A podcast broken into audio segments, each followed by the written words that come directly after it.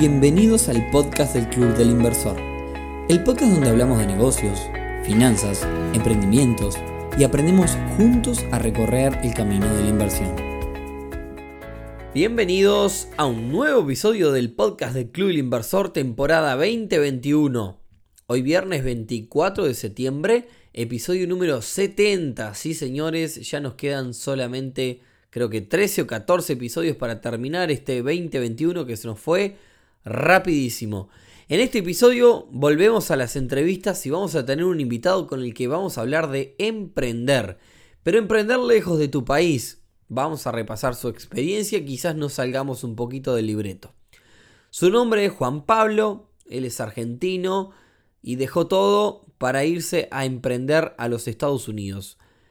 Pero antes, y como siempre, clubinversor.uy, una comunidad, una escuela, una enorme base de datos de experiencia, como siempre decimos, alrededor de este mundo de las inversiones, que la verdad está creciendo día a día y nos tiene muy contentos y están pasando cosas súper, súper interesantes en la comunidad.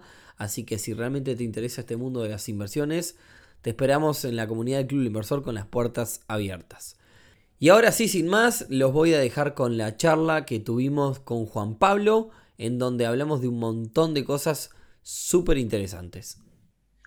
Bueno, Juan Pablo, muchas gracias por participar de, una edición nueva del podcast del Club Inversión, un nuevo capítulo eh, donde vamos a hablar un, poquito de todo. Este, eh, la verdad, un placer este, tenerte por acá. Te estaba comentando recién que te vamos a tener la semana que viene en el club hablando de, tu mecanismo en sí de, inversión, de, este, del poder invertir en, allí en casas en, Estados Unidos, pero hoy, como te decía, este, queríamos hablar un poco de tu, experiencia en general. Este, si querés, te, cedo el, micrófono para que vos te presentes un poco y le cuentes a la gente eh, quién sos.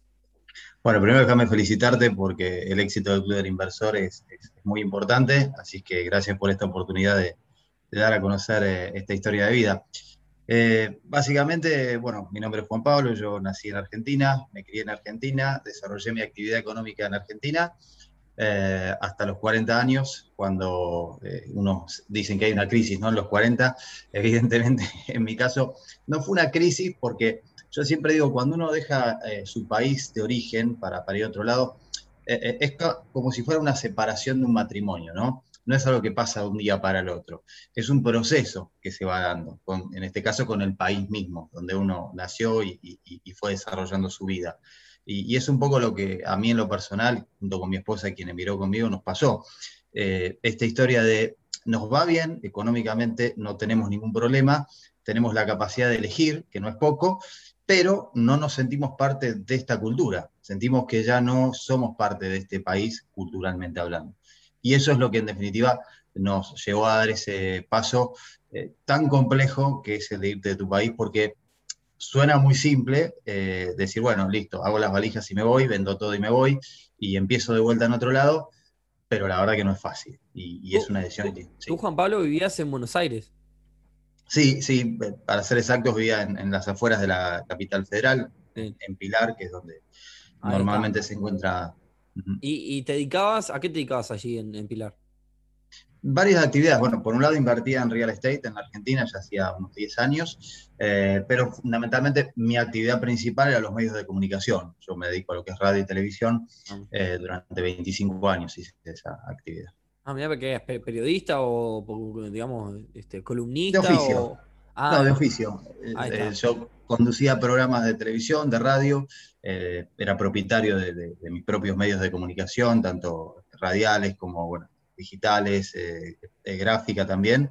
y bueno, muchos años de, hacer eso, que es lo que fundamentalmente me gusta.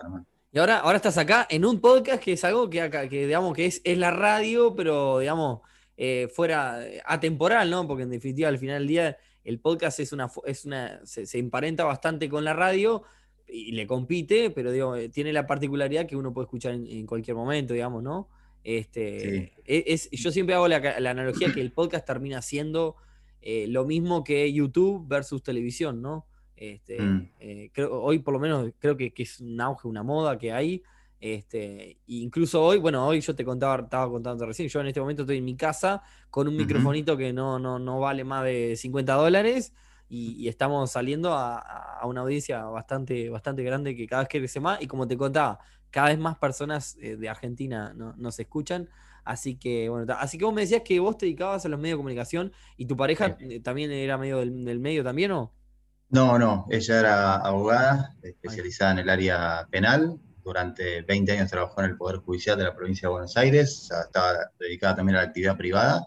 Así que nada, los dos con, nuestras carreras desarrolladas y totalmente instalados. ¿Tenías hijos ya? ¿O tenés hijos? No, no, tenemos. Ah, bueno, ahí tenés, tenés como, digamos, también, porque si no tenías que replantearte todo ese tema. Sí, sí, sí, sí, Entonces, avancemos un poco más con la historia. Eh, trabajabas, tenías tu trabajo, te iba bien, etcétera, etcétera, etcétera, y de repente te empezaste a, sentir disgustado. Sí, eh, esa, esa, esa, sensación horrible de no encajar eh, en el sistema, en la sociedad. Eh, yo siempre lo cuento, en, cuestiones básicas y cotidianas, como, no sé, estar en el medio de un embotellamiento y, que vos estés esperando y respetando tu posición en la fila y que te pasen por la banquina 25 a cualquier velocidad y que la policía adelante no los pare y vos te sentís un tonto, porque bueno, al final yo cumplo con las reglas, pero él va a llegar antes a la casa y no le va a pasar nada. Y entonces ese tipo de cotidianidades te empiezan a decir, no, bueno, e, este no es el lugar donde yo quiero vivir. Eh, más allá de los problemas más graves que, tenemos en Sudamérica, lamentablemente, que es el tema de la seguridad, ¿no? Donde salís a, comprar algo y no sabes si volvés. Y esas son cosas que te llevan a tomar esa decisión. Ahora, ¿te fuiste de Argentina hace cuánto? Y hace tres años. Tres años. Tres años. Que, incluso, una cosa que siempre hablamos, eh, Argentina, la situación económica en los últimos años viene como que arranca abajo, o es la sensación que uno tiene de, afuera. Este, O sea, capaz que que no saliste en el peor momento. Capaz que el peor momento es ahora, digamos.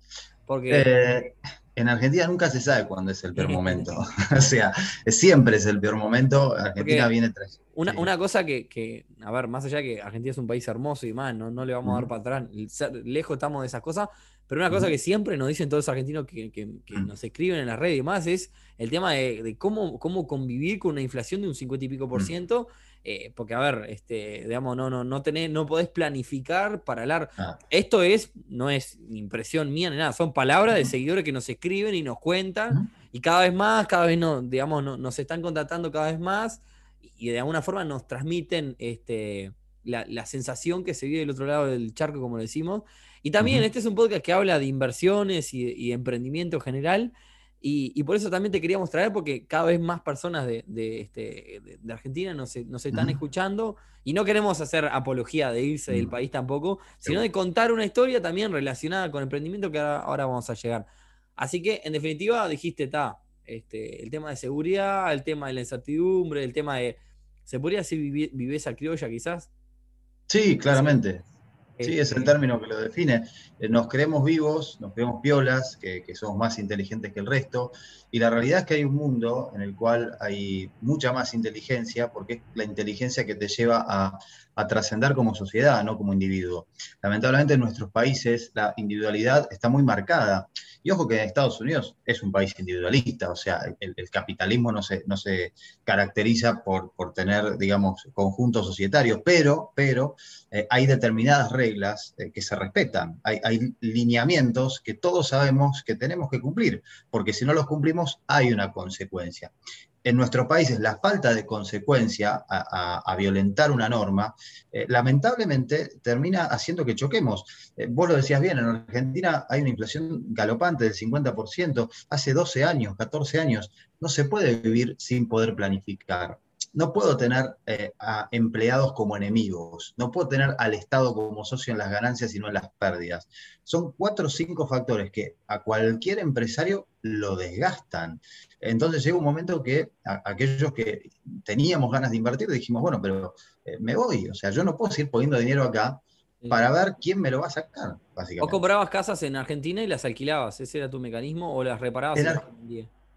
En, Argentina no hacía lo que acá conocemos como el flipping. En Argentina me, abocaba más, de repente comprábamos lotes en, barrios cerrados eh, para, venta, podría ser en cuotas o, contado. Eh, comprábamos casas en oportunidad y después las vendíamos en el mercado, sin refacción en ese caso. O sea, era un negocio mucho más, más lógico a lo que se hace normalmente en Argentina. O si no tenía locales comerciales de alquiler, locales que hoy, hoy después de 6, 7 años de haberlos comprado, valen un 30, 40% menos. Un delirio. Y aparte, o zafaste de la pandemia, ¿no? Te fuiste un, un crack, te fuiste en el momento. Sí, eh, a, mí eh, el, día, yo recuerdo exactamente el día que dije me voy. O sea, es una cosa que yo creo que cualquiera que le preguntes que, se fue de su país te lo va a decir. O sea, más allá, como te decía, uno lo venía planificando.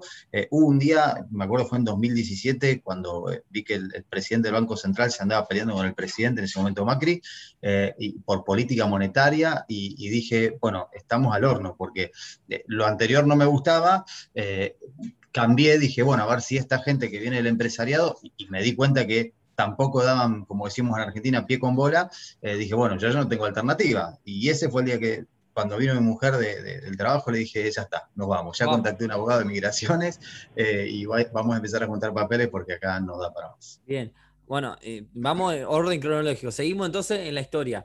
Vos agarraste y dijiste, está, me voy. ¿Está? Ahora, cuando uno dice me voy, piensa en a dónde me voy o ya tenías marcado, o sea, porque me voy, sí, me puedo ir a Tanzania también. o sea, que voy. Perdón. En realidad sí. Eh, nosotros dos años antes nos habíamos ido de vacaciones a Estados Unidos. Eh, en realidad no de vacaciones, de luna de miel. Eh, mi socio nos había regalado una luna de miel en Las Vegas. yo la cambié por Aspen, pues me gusta ir a esquiar. Y bueno, obviamente nos enamoramos. yo había estado en Estados Unidos 30, 30 años antes, y la verdad que siempre me había quedado como, como enganchado con ese, ese estilo de vida, ese orden. Y cuando volví con, con otra edad, eh, me acuerdo que nos pasamos 10, 15 días eh, investigando, o sea, lo de la luna de miel quedó en segundo plano. Creo que fui a esquiar un día nada más, porque empezamos a investigar, a hablar con empleados, con el dueño del lugar, eh, con argentinos que vivían ahí, y dijimos, wow, esto está bueno, o sea, lo que nos contaban nos gustaba. Y ahí cuando llegué a Argentina empecé a investigar. Y claramente la decisión terminó siendo Estados Unidos por, por, esa vivencia en particular, pero también porque uno ya venía trayendo internamente algo que lo, vinculaba con ese, con ese sistema. Bien. Me voy a Estados Unidos, ¿no? Ahí, ahí, ahí, nos quedamos. Me voy a Estados Unidos. Eh, saco pasaje, porque me imagino que precisas una visa, o sea, visa de trabajo, o sea, porque no es lo mismo ir a Estados Unidos. O sea, ¿cómo hiciste todo, todo ese tema? Porque eh, también me lo planteé, no porque no me gusta Uruguay, amo Uruguay, este, Me gusta también eh, Estados Unidos y en un momento dije, bueno, ¿qué, ¿qué, pasa si me quiero ir a vivir un año? Por una experiencia, en mi caso particular es una experiencia que nunca viví, siempre me quedo como en el debe, vivir un año en otro lado, con otra idea. Eh, ojo, amo Uruguay y creo que me voy a morir acá, pero más allá de eso, eh, ¿precisas una visa de trabajo o no? Mm. Sí, en nuestro caso eh, tramitamos lo que se conoce como una visa E2, que es la visa de inversión. Eh, claramente Estados Unidos no es el lugar más simple para venir a vivir, porque no es que vos venís alegremente como en nuestros países, te instalás y, conseguís un trabajo y ya está. Acá vos como turista está todo bien, tenés seis meses en, un año para quedarte, pero para trabajar se complica. Iniciamos un proceso a través de un abogado de migración, es fundamental porque si no, no se puede, donde vos tenés que hacer una inversión eh, de características sustanciales. ¿Qué es sustancial? Solamente el oficial de inmigraciones lo, va a decidir, porque eso es lo que tiene el americano, que es muy discrecional en cuanto a sus decisiones eh, en, términos migratorios. Y, después tenés que mm, darle trabajo a, americanos y, que ese, esa inversión sustancial a la vez que tiene que ser dinero tuyo y debidamente justificado, no puede ser un préstamo, eh, que esa inversión eh, te permita vivir en los Estados Unidos sin necesidad de pedir ningún tipo de ayuda al gobierno. Esos son los tres ítems más importantes que, determina la visa de inversión. En resumen, tenés que ir fuerte, digamos, ¿no? Tenés que ir con, una espalda grande arriba como para, como para que te den esa oportunidad, esa visa, ¿no? Sí, a ver, eh, vos podés comprar una franquicia de repente por 100 mil dólares eh, y empezar a trabajarla, o podés una inversión de real estate que no te va, de repente menos de 300 mil dólares es medio complejo lograrla, así todo en ciudades donde los, bienes son económicos. Eh, hay, digamos, una, una gama de oportunidades, pero menos de 100 mil dólares la inversión no. Claro, es complicado. Por eso te decía, es un monto que capaz que ya. Bien. Te fuiste a Estados Unidos. ¿Dónde, ¿A qué parte te fuiste cuando llegaste?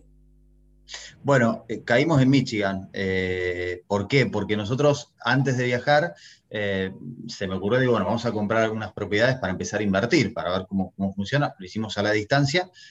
como sucede cuando uno empieza a googlear, te empiezan a aparecer publicidades de, todo tipo y color. llega esta, esta idea de Detroit con rentabilidad del 10-12%, obviamente te tienta, investigué, fuimos a charlas de gente que venía a Argentina, en fin, meses de, mucho estudio y trabajo, y nos decimos por comprar casas ahí. Lamentablemente no nos fue bien en esa primera inversión a la distancia, así que nos tomamos un avión y eh, aterrizamos en Detroit. Y cuando fuimos ahí nos dimos cuenta que si queríamos invertir en Detroit teníamos que vivir en Detroit o por lo menos en, las, en, los suburbios, y así fue como elegimos esta ciudad, más allá que el clima nos, no, no, nos conquistó porque somos más adeptos al frío. Detroit, Detroit para, para, que la gente ubique, Detroit es centro-norte, por así decirlo, de, de, Estados Unidos, por ser este, un poco este, ¿no? Sería, no, eh, sería en realidad bien al norte y, más hacia el este, digamos. Más hacia el este, por eso te digo muy bien. Claro, exactamente. Lado del este. Bien, Estamos pegados a Canadá. Eh, digamos que vos fuiste a Detroit ah, y compraste una casa. O sea, ¿qué fue lo primero que hiciste? Te pregunto como para ir en cronológico. En realidad, eh, cuando llegamos a Detroit, decís vos. Sí. Eh, mm, sí, obviamente, primero estuve viajando esporádicamente, me quedaba dos meses y volvía, dos meses y volvía. En esos dos meses trataba de, bueno, compré la casa, compré el auto. ¿Ahí volvías, ¿ahí volvías a, otra ciudad de Estados Unidos o volvías? No, Argentina. Argentina, Argentina. Ahí va, ahí va, Eso que te decís, no te había sido del todo. Exacto, no, no, no, es, cuando, es como que el primer viaje que vinimos a, Detroit fue para eh, tratar de entender lo que habíamos comprado. Cuando entendimos y nos dimos cuenta, nos volvimos y ahí yo me volví solo y me quedaba dos meses, tres meses en un hotel viviendo este, y tratando de ir acomodando el negocio y a la vez eh, comprando la casa para vivir y, armando la vida de, cero, digamos, ¿no? Que, claro, sí, sí, entiendo, entiendo. No, pero por eso te decía, vos llegaste a Detroit con, la, con, la, con el fin de comprar casas y invertir en eso en la modalidad de compro, alquilo, compro, reparo, vendo. Las dos cosas, porque casualmente la visa de inversor lo que te exige es que tengas como un combo de negocios. Ah, bien. Eh, ¿Por qué? Porque si vos compras para alquilar, eh, te van a decir, pero no necesitas quedarte. ¿Por qué? Básicamente porque hay compañías administradoras que pueden hacer el trabajo. Entonces vos le tenés que demostrar al norteamericano que necesitas quedarte a vivir. Entonces, mira, compro estas, las arreglo para, alquilar y con esto vivo, compro estas, las arreglo, las vendo y ingreso, tengo un ingreso extra. Entonces, todo el paquete teníamos que armar. ¿Y esa, esa visa te la dieron por, por, determinado tiempo o ya te la dan de vitalicia, por así decirlo? No, normalmente la visa te la dan entre uno a cinco años. Nosotros tuvimos la, suerte que nos la dieron por cinco años y después son renovables por distintos periodos. Eh, la visa tiene algo positivo y algo negativo. Lo positivo es que podés venir a vivir, trabajar y desarrollar un negocio. Lo negativo es que no te lleva nunca a la green card, es decir, que la vas a tener que estar renovando constantemente a menos que consigas otro mecanismo para obtener la green card. Claro, claro, comprendí. Así que bueno, llegaste a Detroit, comenzaste tu negocio de compra-venta casa o compra alquilo y demás, todo lo que es el negocio inmobiliario. Eh, me imagino que armaste una empresa. ¿Cómo es emprender en Estados Unidos? Sí, básicamente tenés que armar varias empresas, dependiendo del volumen de, propiedades que tengas, para no tener, como decimos eh, en Argentina, todos los huevos en la misma canasta, eh, para diversificar un poquito el riesgo. Y ahí es donde empezás a entender que estuviste equivocado toda la vida y que te tendrías que haber ido antes. O sea, armás una, eh, una, compañía en 24 eh, horas eh, a un costo irrisorio. no te piden ninguna documentación más allá de la copia de tu pasaporte. los impuestos los pagás en abril del año que viene, o sea que si vos arrancaste la empresa en mayo de este año, vas a estar un año sin pagar un solo impuesto. un profesional, digamos, no requiere ser eh, una luminaria para seguirte la contabilidad porque es medio almacenero, es entró tanto, salió tanto, te pago tanto. Claro, no hay, no hay una burocracia que te complique en el medio, que retenciones, que de acá, que no sé qué. Nada. Nada, vos pagas el impuesto a la renta, que es el impuesto a las ganancias, eh, que se lo pagas al gobierno federal, estatal y de la ciudad, pero son porcentajes lógicos y razonables, y después pagas los impuestos inmobiliarios de las propiedades, o sea, eso es todo lo que pagas impositivamente.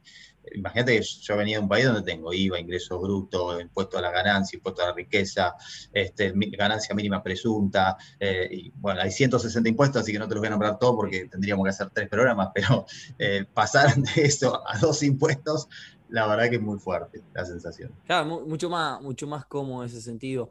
Me mm. decías que te fue como mal al principio, ¿qué, qué fue que te, qué te pasó? Y lamentablemente, como en cualquier país del planeta, hay gente buena y hay gente mala.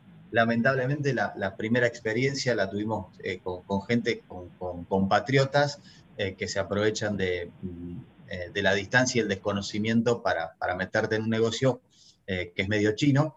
el negocio del real estate acá no es complejo, pero en Detroit sí tiene algunos, algunos condimentos que son importantes tener en cuenta antes de invertir, porque si no los tenés en cuenta te va a ir mal. Y fue básicamente lo que nos pasó. Obviamente esto le garantiza más rentabilidad al que te está vendiendo que a vos. Y como yo siempre digo, los negocios, para que sean negocios, les tienen que servir a todas las partes. Alguno puede ganar más que el otro, pero todos tienen que ganar. Eh, y bueno, nada, son experiencias, lamentablemente, que, que, te hacen más fuerte, porque en definitiva de, eso también se aprende, digamos. Bien, poniendo, poniendo en contexto a quien nos escucha, porque te repito, mm. esto es un podcast donde hablamos de negocios y de emprendimiento. Eh, Detroit era una ciudad que se caracterizaba, se caracterizaba por, este, por ser, digamos, la, meca de, todo lo que es las fábricas de autos, de la época de Henry Ford y demás. O sea, era como que el boom. Lo que pasa es que después se empezaron a, digamos, a, esparcir por diferentes ciudades, incluso a países, digamos, en, desarrollo, fábricas que se mudaron. Y la realidad es que la ciudad quedó, digamos, medio que, que acéfala de esa industria, eh, perdió mucha fuerza laboral este, y, bueno, después se agarró un poco la, fama que el otro día cuando nos reuníamos contigo antes para coordinar el tema de la reunión con el club, hablábamos de ese tema, de que se ganó un poco la fama también de ser una ciudad insegura, una ciudad, bueno, que también, que lo que vos me decías y querés contarlo vos, que en realidad no es un tema de que, que te, vayan a matar, digamos que capaz que los, latinoamericanos estamos acostumbrados a vivir en, ciudades acá donde quizás es complicado salir después de las 6 de la tarde, este, quizás no es tan así. Claro, bueno, eh, todo depende del lugar donde te pares para evaluar las cosas. Eh, Detroit es eh, la segunda ciudad más peligrosa de los Estados Unidos. Es una ciudad pobre. en, esencia, los ciudadanos de Detroit o los habitantes de Detroit ganan en promedio 2.000 dólares por mes, que para lo que es Estados Unidos no es mucho dinero. Es lo mínimo que una persona tiene que ganar para más o menos vivir y así todo recibe ayuda del gobierno. Ahora, cuando vos entras a Detroit tenés todas las calles pavimentadas, agua corriente, todos los servicios que funcionan, las casas sin rejas, podés caminar en cualquier momento sin ningún tipo de problema, hablando con tu celular, que nadie va a pasar y te lo va a manotear. Eh, difícilmente protagonices un hecho donde alguien saque un arma y te dispare. Eh, obviamente, como en cualquier ciudad del mundo también, hay lugares donde vos sabés que, bueno, sí, ahí no te metas porque está un poquito más complicado, pero en línea general la ciudad no tiene todas esas cosas que nosotros vemos en Sudamérica, donde yo te puedo llevar a algunos barrios del conurbano bonaerense donde te vas a asustar realmente. Entonces, eh, hay que entender a qué le llama el norteamericano pobre e inseguro. Digamos, si vos te paras en el lugar de Sudamérica, y la verdad que no es pobre e insegura. Ahora, si vos te paras desde el lugar del norteamericano, claramente no es la mejor ciudad para, para vivir, sin lugar a dudas. Claro, claro, sí, sí, sí. Igual vos estás ya ahí hace, hace tres años. No, y lo que quería dejar también claro, para que un poco se entienda por qué Detroit, porque si vos estamos dándole un palo bárbaro que es una ciudad pobre, insegura, bla, bla, bla, bla, en realidad, eh, una cosa que siempre comentamos en, este podcast es que en el mercado inmobiliario, en las zonas complicadas, acá pasa lo mismo, Juan Pablo, en Montevideo, en las periferias vos tenés relación precio-alquiler, rentabilidades altísimas, comparado, capaz que en el centro acá de la ciudad, en un lugar donde hay mucha densidad de población y, y mucho lugar de, lugares laborales, quizás tenés vos compras una propiedad, la alquilás y te estás levantando un 4, un 5, un 6% anual en dólares de tu inversión. Te vas a la periferia y estás, llegás a un 3 incluso, depende de dónde te metas. Eh, entonces, Detroit tiene una relación precio, este, precio alquiler que es muchísimo mejor, mucho más rentable que la que puede ser la península de Florida, por ejemplo.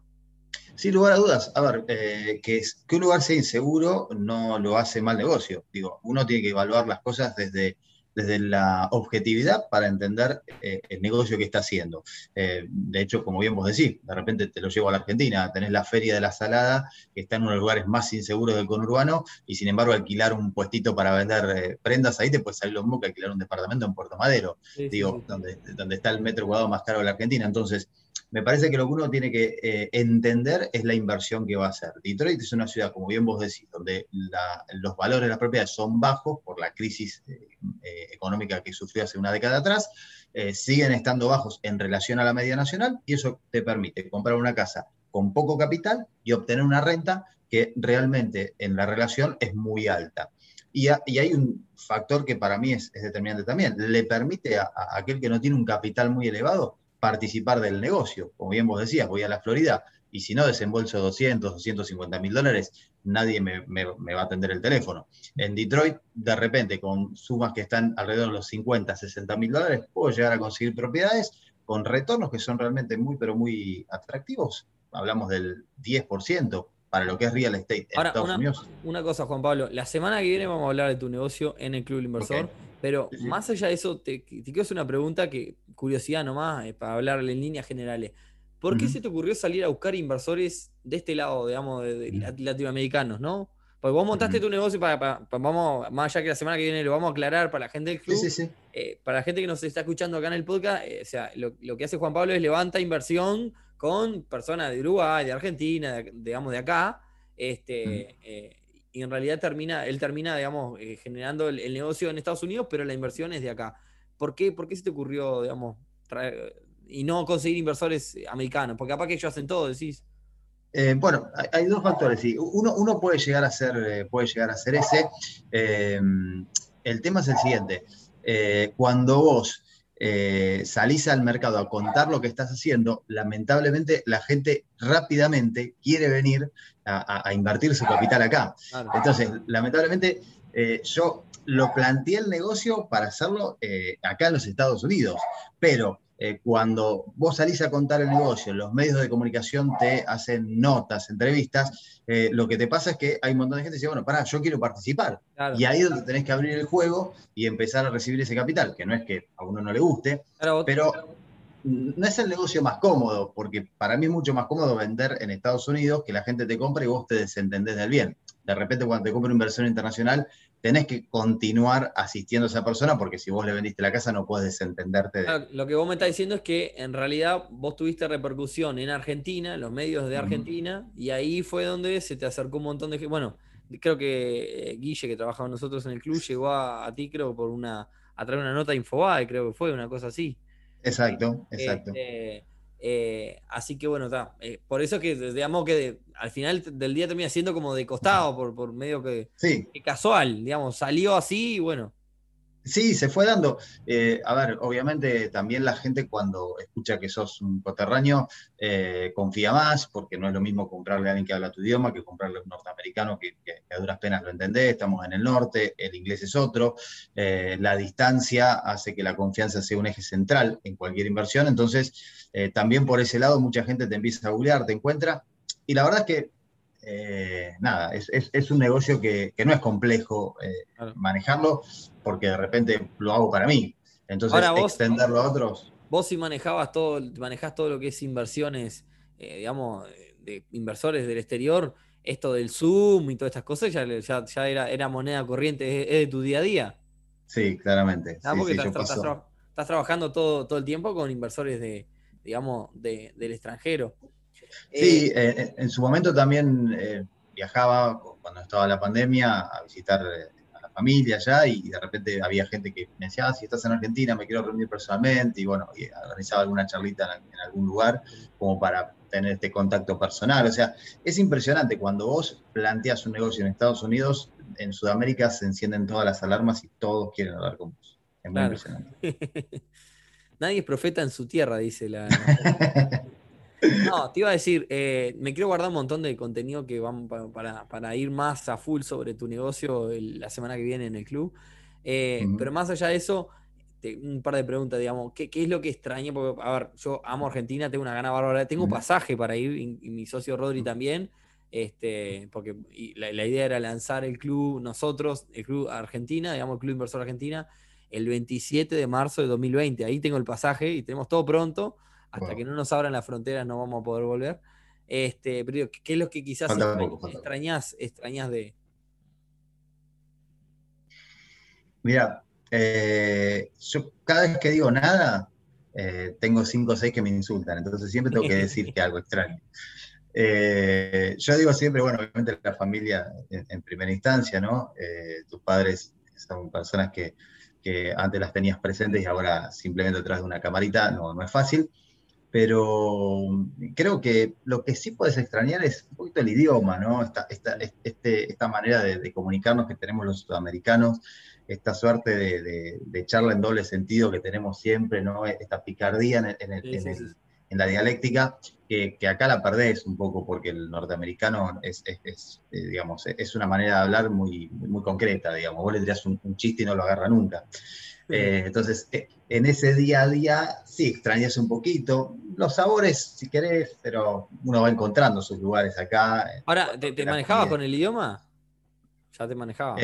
a ver, yo estuve estudiando un par de años antes de venir, siempre de chico estudié en, la escuela, pero cuando venís acá empezás de cero, porque mm, cuanto más al norte vos te vas de los Estados Unidos, el inglés más se va distorsionando, se, se vuelve más como local. Bueno, yo, fui un par de veces y es cierto, sí.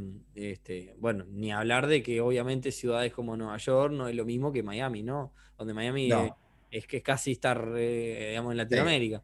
Este, sí, sí es cierto de que, de que sí hay como más, es más como más cerrado este, es más, más, más norteamericano, más, más puro, digamos, en su cultura. Sí, este se, utilizan muchos modismos. Eh, ten en cuenta que para el día a día mío, que, me muevo mucho en Detroit, el 90% de los habitantes de Detroit son afroamericanos. Eh, y es otro inglés completamente distinto. Ellos hablan de una forma casi ilegible al principio para uno, eh, que, es un inglés más de la calle, ¿no? Eh, no es fácil, pero bueno, eh, tenés que aprender. Mi esposa siempre cuenta cuando le dice, ¿y cómo te llevas con el idioma? Y dice, mira, ahora ya como lo que quiero. Este, bueno, al principio te sentás a elegir comida y te traen lo que te entendieron. Entonces, es una vamos, vamos, a darle para adelante a nuestros países. ¿Qué es lo peor que tenés eh, estando allá, de vivir allá? Lo peor. Lo peor. bueno, el sistema de salud es complejo es complejo. Eh, vos en, allá en Argentina querés ir a comprar alguna farmacia, vas y lo compras y se acabó. Acá vos necesitas una receta de un médico y te, te podés estar muriendo y vas a la farmacia y te van a pedir la receta. Para cualquier cosa, eh, para un dolor de cabeza. Lo, que vos quieras. Eh, hay, hay, hay, algunos medicamentos de venta libre, pero no, no, no, son los que vas a necesitar seguramente. O mismo, si tenés que ir a ver un médico, tu médico tenés que pedir el, el, el turno, o sea, es, más complejo que en nuestros países. Obviamente acá la salud es totalmente privada, no hay salud pública. No quiere decir que vos vas a un hospital y no te atienden, te van a atender, pero a los 10 días te va a caer una facturita que la vas a tener que pagar como puedas, ¿eh? No te preocupes. Puedes pagar 50 dólares por mes, pagalos, pero pagalos. O sea, no es que te vas a morir si no tenés seguro médico, pero te va a ser más compleja la vida, la situación. Creo que eso eh, en Sudamérica eh, no valoramos, sin lugar a dudas, eh, que la salud pública es algo realmente muy importante, porque acá si no tenés plata, se te complica eso. Eh, después, a ver, creo que la convivencia en Argentina, en Uruguay, en nuestros países es mucho más fraternal, digamos. Vos seguramente tenés un grupo de amigos que te juntás a comer, tenés una rutina, que voy a jugar al fútbol. Acá el americano se levanta a las 5 de la mañana, trabaja hasta las 3 y media, 4 de la tarde, llega a la casa a las 6, está tomando su cervecita adentro de la cochera porque hay, hay cosas que son muy locas. Vos no, podés, vos podés caminar por la calle con una botella de alcohol, aunque esté cerrada. No sé si vos viste en las películas que cuando salen de una tienda le ponen la, la botella de alcohol adentro de una bolsa de madera papel madera. Y eso es porque es ilegal caminar por la calle con una botella de alcohol, lo cual es una idiotez. Pero bueno, ese es el sistema. Entonces, ¿qué hacen acá los americanos? Eh, a las 6 de la tarde se abre su cervecita dentro de la cochera, levanta la, tapa de la cochera y, ve la vida pasar un metro dentro de la cochera para que nadie lo denuncie, porque acá el vecino te denuncia, no es que la policía viene porque te vio sola, ¿eh? el vecino te... Entonces, ese, ese esquema tan estructurado, allá no lo tenemos. Y eso que, ojo, no lo confundamos con la viveza criolla que hablábamos al principio. Es, esa, eh, el vivir desestructurado es una cosa, el ser pícaro vivo es otra. Eso se, eh, se, extraña un poquito y creo que es una gran ventaja que tenemos. Una cosa nomás, no te quiero robar demasiado tiempo, pero me imagino que también la, la, relación eh, empleador-empleado también debe cambiar respecto acá, ¿no? No sé si te ha pasado, no sé si tenés... Sí, bueno. Ahí, ahí si le querés sumar por otro a Sudamérica estamos complicados no, no, no, no, no quiero sumar por simplemente digo que debe ser diferente. No, no, sí, totalmente. Eh, no, acá la relación empleado-empleador es muy simple. O sea, si no venís a trabajar, si no cumplís con tu trabajo, si me fastidia como, como, como sos, te echo y ya está. Y viste las películas, cuando agarran la cajita, ponen cuatro o cinco petates y se van, bueno, así funciona. Mm. O sea, eh, eh, que es un poco lo que se reclama, yo escucho y veo muchas noticias de Argentina, y en Argentina están reclamando eso, que es una flexibilización en cuanto a cuando vos tenés que echar a una persona con causa justificada, claramente, eh, porque si no mm, es muy difícil llevar adelante una empresa, tus empleados no trabajan para, para, la empresa, ¿no? Y eso acá es, es, ley, o sea, los empleados acá o responden a la empresa o se van a buscar otro trabajo.